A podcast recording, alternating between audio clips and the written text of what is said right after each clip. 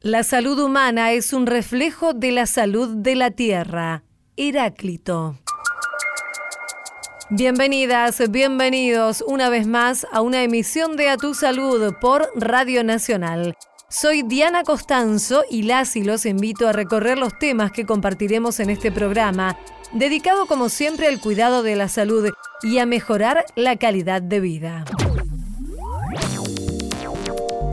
Nosotros estamos viendo cosas en los consultorios y efectos en los niños. Todos los días vemos cosas nuevas. Pediatras recomiendan que los niños y niñas no se expongan a pantallas antes de los dos años. Entrevistamos a la médica Laura Krinsky. Parece como una especie de situación de remedio para casi cualquier cosa. Eso es una imagen falsa poco mediática, un poco imaginaria del rol de las células madre. Los tratamientos con células madre deben estar aprobados para aplicarse en personas por fuera de los protocolos experimentales. Hablamos con el director de investigación y de docencia de FLENI, Gustavo Sebleber que si uno desde pequeño incorpora el hábito y naturaliza el hábito de tomar agua, es la manera más sencilla de poder mantenerlo como rutina. Los especialistas afirman que el agua es la mejor opción para hidratarse. Dialogamos con la médica cardióloga y nutricionista Paola Harwicks. En la radio de todos. A tu salud.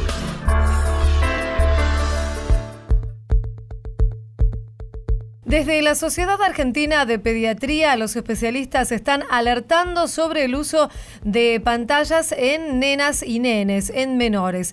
Y lo que recomiendan es que hasta los dos años no se los debe exponer a estos dispositivos. Vamos a conversar aquí en Radio Nacional con la doctora Laura Krinsky. Ella es médica pediatra, secretaria de la Subcomisión de Tecnologías de la Información de la Sociedad Argentina de Pediatría. Y ya la estamos saludando. Hola Laura. Aquí Diana Costanzo. ¿Cómo estás? Diana, ¿cómo te va? Muy bien, muchas gracias por atendernos. Bueno, este tema que nos ocupa hoy entonces y que preocupa seguramente a muchos padres, madres o adultos responsables de menores, que es la exposición cada vez más prolongada a estos dispositivos, a las pantallas que tienen eh, los menores. ¿Qué es lo que han visto ustedes como especialistas, como profesionales? Bueno, eh, Diana, antes que nada, gracias por el contacto, gracias por la preocupación. Sí, lo que queremos justamente es preocuparlos. Mm. Nosotros estamos viendo cosas en los consultorios y efectos en los niños todos los días vemos cosas nuevas que por supuesto como van pasando, digamos, esto es muy nuevo, los estudios de a poquito están empezando a llegar con resultados, muy de a poquito, ¿sí? Es más una observación clínica del panorama general que estamos viendo que la transmisión de grandes estudios, porque bueno, todo esto es muy reciente. Más que nada, Diana, lo que nosotros notamos es que desde la aparición de los dispositivos móviles cada vez más pequeños, los chicos tienen cada vez más acceso. Vos pensás que antes un niño para ver un dispositivo dependía de que un adulto le prenda, ¿no? La televisión, el adulto prendía, decidía el programa y apagaba. Esto parece un panorama del siglo pasado. Sí, sí, bueno, cuando yo era este, chica al menos era funcionaba de esta manera. Hace muchos años. A te decían un ratito, te ponían un programa, te sentabas un ratito y luego te lo apagaban. Hoy, si tomamos un niño de 7 años, ya estuvo un año entero de días de 24 horas sumergido en pantallas. Mm. Cuando hablo de pantallas, hablo desde el televisor hasta la Play pasando por todos los dispositivos móviles. Sí. ¿Sí? Claro. Ahora, Laura, eh, más allá de lo que vos decís, eh, que no hay todavía tantos estudios por tratarse de un mm. fenómeno reciente, de nuevas tecnologías, sí se habla, por ejemplo, de un estudio que fue realizado en Canadá con 2.400 niños y niñas que ha demostrado que cuanto más es el tiempo de exposición a las pantallas, hay menor rendimiento en pruebas de evaluación de desarrollo. ¿Esto qué significa exactamente? Sí, tal cual. Esto significa que el niño concretamente cuando está sumergido en una pantalla tiene su atención como secuestrada. No es que está aprendiendo cosas, está dejando de conectarse con las cosas que lo estimulan y que lo hacen madurar, ya sea motrices, porque el niño no se está moviendo, como de contacto con el otro. como de resolución de situaciones con otro niño, por ejemplo, cosas que pasan espontáneamente cuando un chico juega en la plaza. Mm. Y todo esto construye la personalidad del chico, construye su motricidad y ayuda al desarrollo cognitivo. Sí. Entonces, todo este tiempo que los niños pasan en las pantallas, que es mucho, es mucho, mucho más allá de las recomendaciones, sí que son no excederse de una hora, lo privan al chico de estar como ocupado en su propio desarrollo. Claro. Entonces, nosotros empezamos a ver niños que llegan a la edad escolar durmiendo poco o con dificultades para conciliar el sueño o que se despiertan mucho más a la noche que antes con mucha más miopía que antes y en niños pequeños lo que estamos notando así claramente son dificultades de sueño. Mm, mm, chicos que, no, que no van a dormir en, tan tranquilos como nos gustaría. Entonces, uno para dormir bien tiene que estar tranquilo. La actividad de pantallas antes de dormir produce mucha excitación en el sistema nervioso central. No, no solo por la actividad de la luz, ¿no? Mm. Este, química sobre el cerebro, sino porque además el contenido es muy estimulante. Además, hay una cuestión que tiene que ver no solamente con que muchos padres y madres les ofrecen estos dispositivos como una forma de calmar a, los más pequeños y a las más pequeñas, sino que también los niños y, las niñas están imitando un comportamiento que ven en los adultos. Esto también, digamos, hace rever un poco cómo funcionan estos dispositivos en el marco familiar y qué uso les damos en general, no solamente en los chicos. Desde ya, mira, si vos me preguntás eh, por dónde pienso yo que hay que empezar, creo que los chicos no tienen ninguna capacidad de decidir cuánto, ni cómo, ni cuándo. Digamos, el chico cuando tiene una necesidad la expresa, es normal del chico portarse mal, llorar, caminar en un restaurante o llorar en un avión. Digamos, todo esto es el comportamiento esperable para un chico chiquito. Lo que sí nosotros podemos hacer como adultos a cargo del cuidado de los chicos y, como responsables de su desarrollo es revisar nuestra conducta. Mm. Vos pensás que una de las primeras causas de accidentes en vía pública hoy en día es mirar el celular. de ciclistas, de cruzar la calle, de automovilistas. Eh, nosotros estamos llevando nuestros propios celulares a lugares que son de encuentro familiar. Laura, eh, ahora ustedes están recomendando desde la Sociedad Argentina de Pediatría nada de pantallas hasta los dos años. ¿Por qué se pone ese corte, esa edad? ¿Qué es lo que ustedes evalúan para dar este marco de referencia? Esta recomendación, en principio, está en línea con recomendaciones internacionales de distintas sociedades de pediatría internacionales y está en línea con la última recomendación de la OMS que salió este año, hace unos pocos meses, y que tiene un abordaje muy interesante porque en realidad no solo dice que los niños no deben usar pantallas hasta los dos años, sino que habla de cuántas horas debe dormir y cuántas horas debe tener de actividad física un niño. Y cuando vos ves esa cantidad de horas, no te queda horas para usar pantallas. Un niño hasta los dos años tiene un sistema nervioso sumamente sensible, que está como todo en desarrollo, desde lo biológico neuronal hasta los patrones de comportamiento y de conducta. Queremos agradecerte, doctora Laura Krinsky, secretaria de la Subcomisión de Tecnologías de la Información de la Sociedad Argentina de Pediatría, por esta charla aquí en Radio Nacional. Un saludo, muchísimas gracias. Gracias, Diana, por el contacto y a disposición. Adiós. A tu salud, por la radio de todos.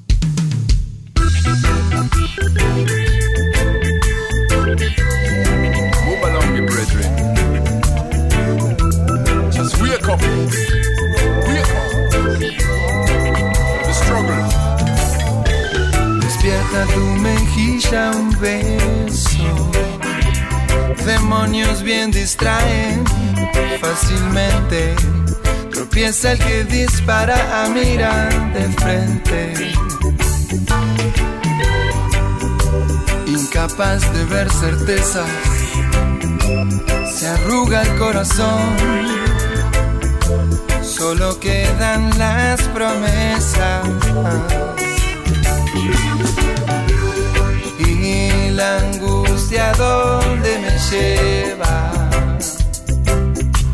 Y la paz, cuando es que llega. Y el amor, ¿por qué no se subleva?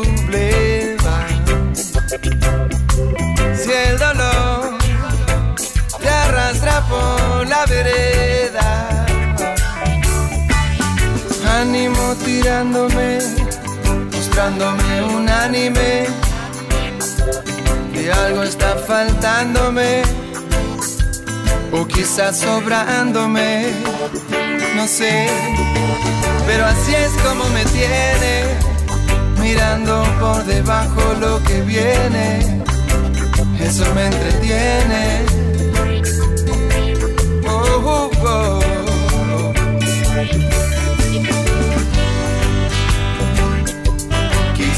esa es tu meta. Oh, oh. Momento para la música aquí en A Tu Salud. Ellos son los Cafres. El tema Tu Meta. En la radio de todos. A Tu Salud.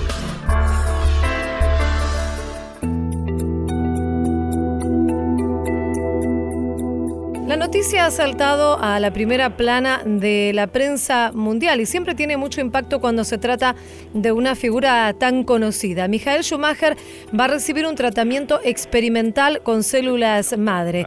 Quien fue siete veces campeón del mundo de Fórmula 1 ha sufrido, como ustedes recordarán, un accidente en 2013 mientras esquiaba y tuvo un traumatismo craneal.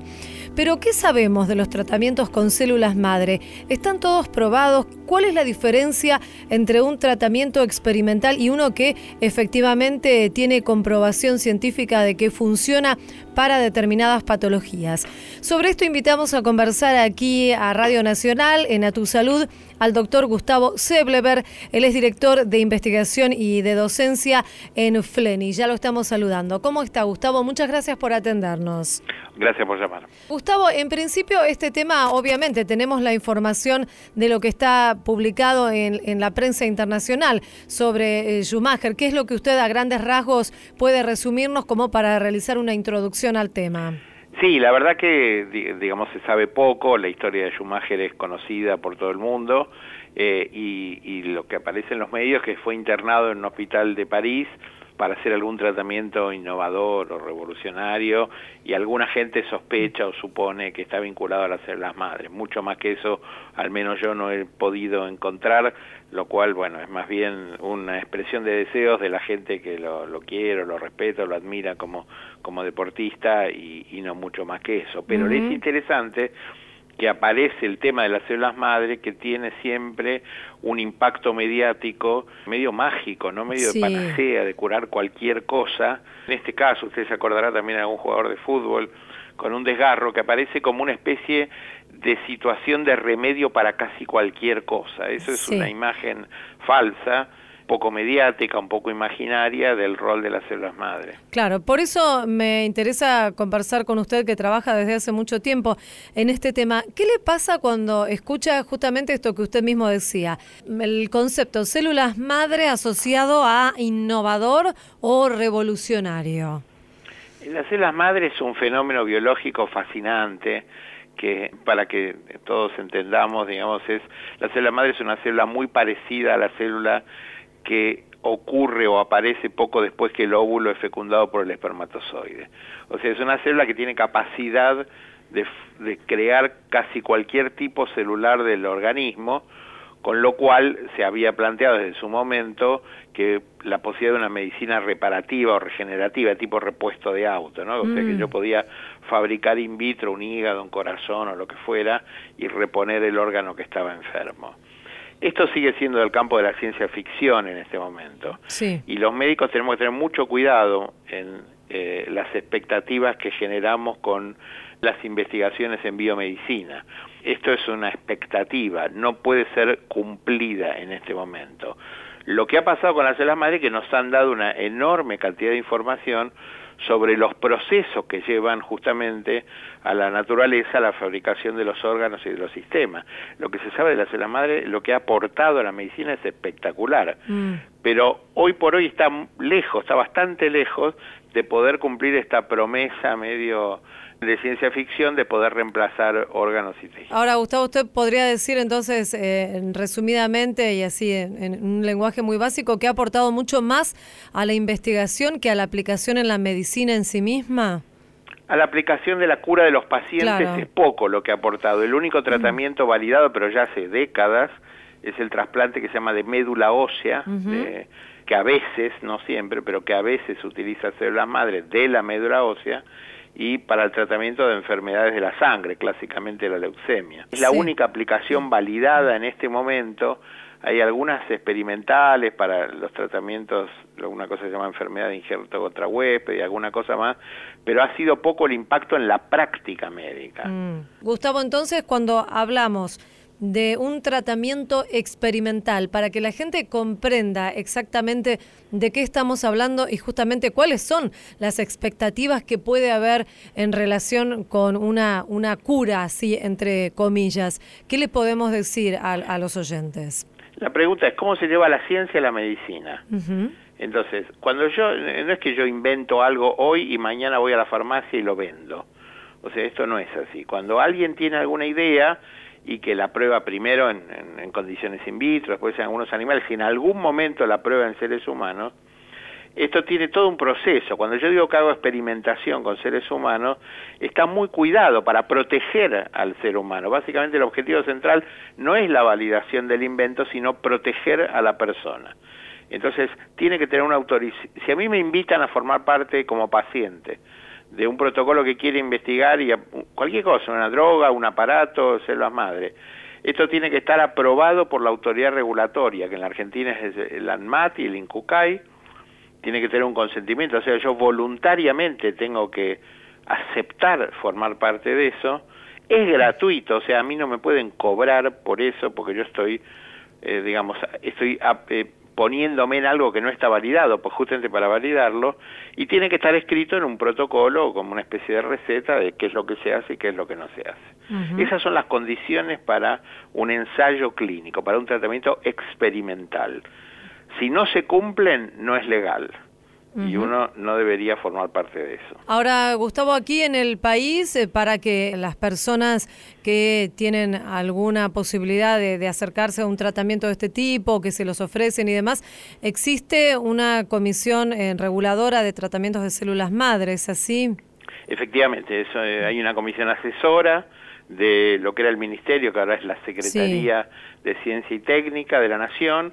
Es una comisión de la cual yo tengo la suerte de formar parte, multidisciplinaria, donde hay filósofos, eticistas, científicos, médicos y asesora, y de hecho eh, la doctora Fabiana Arzoa, que es abogada, ha sido la líder de un proceso para legitimar y legislar sobre la aplicación no solo de células madres, sino todas las terapias avanzadas, terapia génica y demás, y esto es una resolución que está a punto de salir que nos va a dar claridad a todos sobre lo que se puede y lo que no se puede en ah. la Argentina en este área. Qué interesante, qué interesante, porque es muy importante siempre que las personas tengan un marco. Muchas veces escuchamos que se está juntando dinero para un niño, una niña, una persona que está en, una situación de salud extremadamente grave y que no les dan otras posibilidades, otras opciones de tratamiento para mejorar y juntan dinero para, por ejemplo, lo que más se escucha es llevarlo a, China.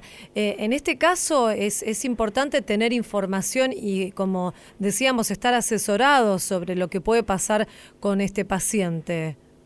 Absolutamente. Estas cosas, hay alguna gente que ha estudiado estas clínicas, lo que se llama turismo de células madre, y la verdad que son peligrosas porque no se sabe bien qué hacen ni cómo lo hacen. Alguna gente, hay trabajos publicados que muestran que la evolución de estos pacientes es o igual o peor que lo que hubiera sido con el tratamiento médico estándar y ninguna de estas clínicas que promocionan tratamiento con célula madre para todas las enfermedades hasta ahora ha demostrado la más mínima utilidad. O sea que un poco la idea sería que ser muy cuidadoso cuando uno es vulnerable, porque si uno tiene uno, su familiar o su hijo o su padre tiene una enfermedad seria, comprometida, grave, está en una posición vulnerable, porque está dispuesto a hacer cualquier cosa con tal de mejorarlo, aliviarlo o curarlo. Y justamente esas poblaciones vulnerables son víctimas de ofertas, tienen un impacto a veces patrimonial importante, pero que sin ninguna contrapartida, o sea, no solucionan nada y a veces pueden agravar. Queremos agradecerle, doctor Gustavo Seblever, director de investigación y docencia de FLENI, por esta charla aquí en A Tu Salud en Radio Nacional. Un saludo. Gracias a usted, Diana, un gusto. Adiós. Seguimos en A Tu Salud. El agua es la mejor opción para hidratarse. Esto lo afirma la Organización Mundial de la Salud y obviamente todos los especialistas eh, que trabajan en salud. Sin embargo, solo dos de cada diez adultos en la Argentina consideran que la hidratación es relevante a la hora de elegir las bebidas que consumen sus hijos o sus hijas. Vamos a conversar aquí en Radio Nacional con Paola Harwicks. Ella es médica especialista en cardiología y nutrición a quien ya estamos saludando. Hola Paola, aquí Diana Costanzo, ¿cómo estás? Hola Diana, gracias por la llamada, ¿cómo estás? Bueno, hablábamos, Paola, de la importancia entonces eh, de la hidratación y de este desconocimiento, podríamos decir, que hay acerca de la importancia de beber agua.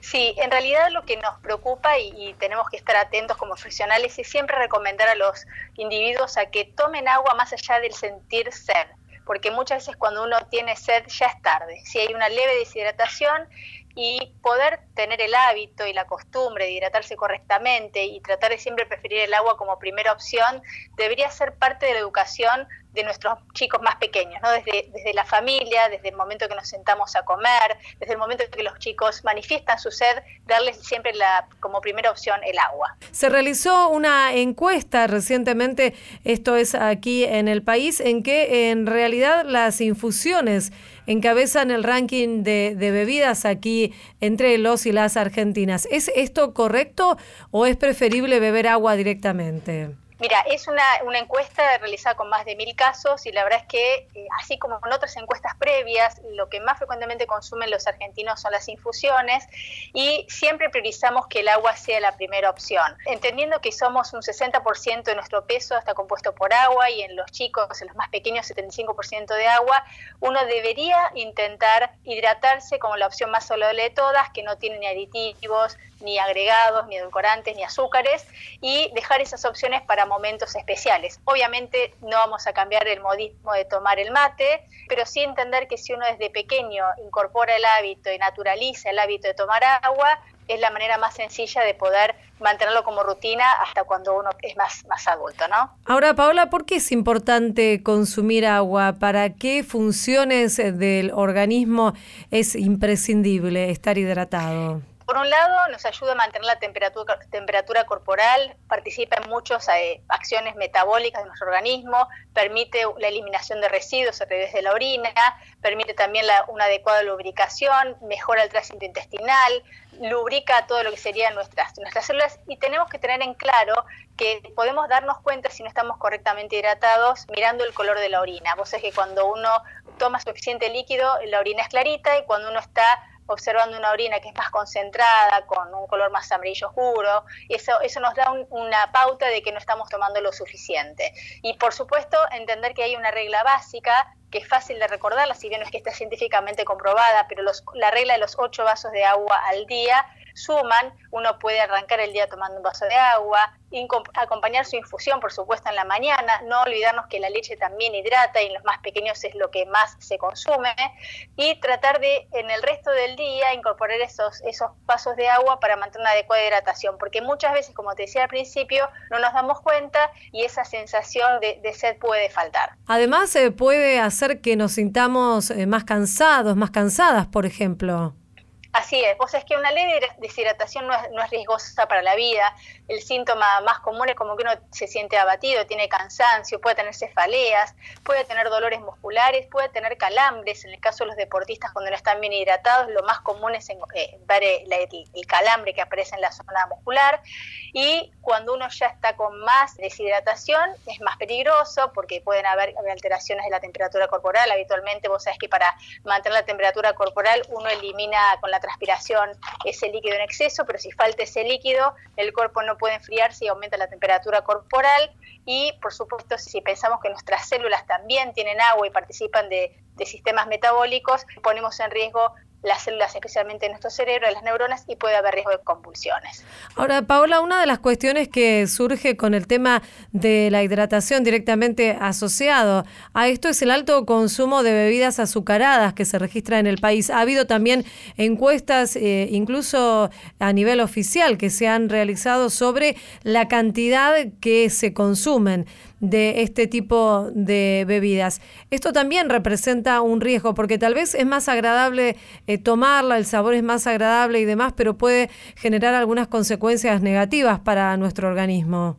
Es tal cual lo que decís, uno piensa eh, que la obesidad que estamos transitando en el día actualmente, la epidemia de obesidad, no viene de una sola, digamos, de una sola fuente, no es solamente culpable de un solo elemento. Pero si nosotros desde pequeños les incorporamos a nuestros hijos el hábito y la conducta de utilizar como primer lugar el agua como elemento hidratante y ofrecerles como primera opción, nos vamos a, poder alinear con este mensaje de hidratarnos con el agua pura, sea de grifo, sea de manantial, mineral, en la forma que se presente o filtrada, pero siempre que sea el agua la primera opción, porque cuando damos agua no estamos agregando ningún otro tipo de aditivo y como bien decías, de azúcares que hoy sabemos que intervienen obviamente en el balance calórico del día. Bueno, a tomar agua entonces se ha dicho y es un buen consejo esto que nos decías, empezar el día con un vaso. Sí. Un dato más, si quisiéramos eh, tener en cuenta, hidratarse muy bien cuando uno va a hacer ejercicio, en la previa, en el durante y en el post, las mujeres que están embarazadas recordar que tienen que subir un 300 mililitros extras al día y la mujer que está dando de mamar